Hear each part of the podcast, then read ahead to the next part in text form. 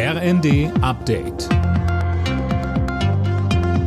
Stündlich neu. Auf den Punkt informiert. Ich bin Linda Bachmann. Guten Morgen. In diesem Monat kommen auf die Menschen in Deutschland weitere Entlastungen zu. Die Abschlagszahlungen für Gas- und Fernwärmekunden übernimmt für Dezember der Bund.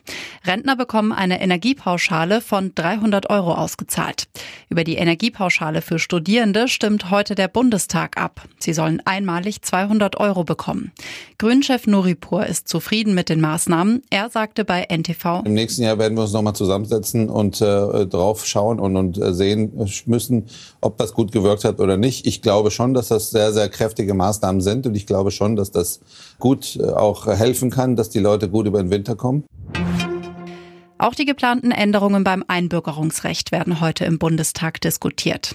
Die Union hat die aktuelle Stunde beantragt. Sie kritisiert die Pläne von Innenministerin Faeser, dass Menschen schon nach fünf Jahren den deutschen Pass bekommen sollen, statt nach acht.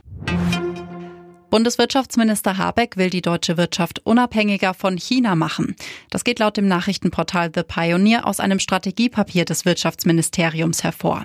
Mehr von Daniel Stuckenberg. Deutsche Investitionen in chinesische Firmen stärker prüfen und keine weiteren Entwicklungskredite an China vergeben. Das sind laut dem Bericht zwei Punkte, die das Strategiepapier vorsieht. Stattdessen will man auf andere Partner setzen, beispielsweise im Pazifikraum, Lateinamerika oder Afrika. Zuletzt hatte der geplante Einstieg des chinesischen Staatskonzerns Costco beim Hamburger Hafen die Debatte über die wirtschaftlichen Verflechtungen mit China angefacht.